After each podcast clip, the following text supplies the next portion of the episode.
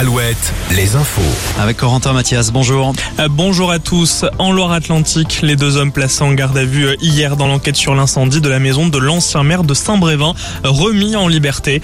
Les deux Brévinois de 48 et 63 ans proches du collectif d'opposants à l'installation du centre d'accueil pour demandeurs d'asile ont été remis en liberté dans la soirée. Ainsi, l'enquête se poursuit. Le CHU de Rennes visé par une cyberattaque depuis hier soir, ce qui rend impossible l'accès à son site internet ainsi qu'à l'intranet et aux messageries. Des données ont fuité, l'ampleur reste à déterminer.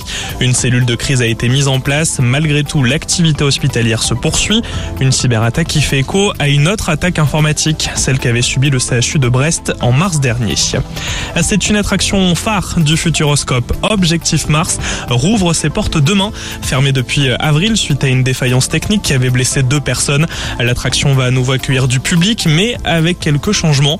En effet, les batteries de lithium à l'origine de la défaillance ont été enlevées. Résultat, les wagons ne tourneront plus sur eux-mêmes jusqu'à nouvel ordre. Des joueurs du FC Nantes sanctionnés pour avoir réalisé des paris sportifs alors qu'ils en avaient l'interdiction. Les Canaries Ludovic Blas, Rémi Descamps et Jean-Charles Castelletto sanctionnés par la Ligue de football. Tous n'écopent pas des mêmes sanctions.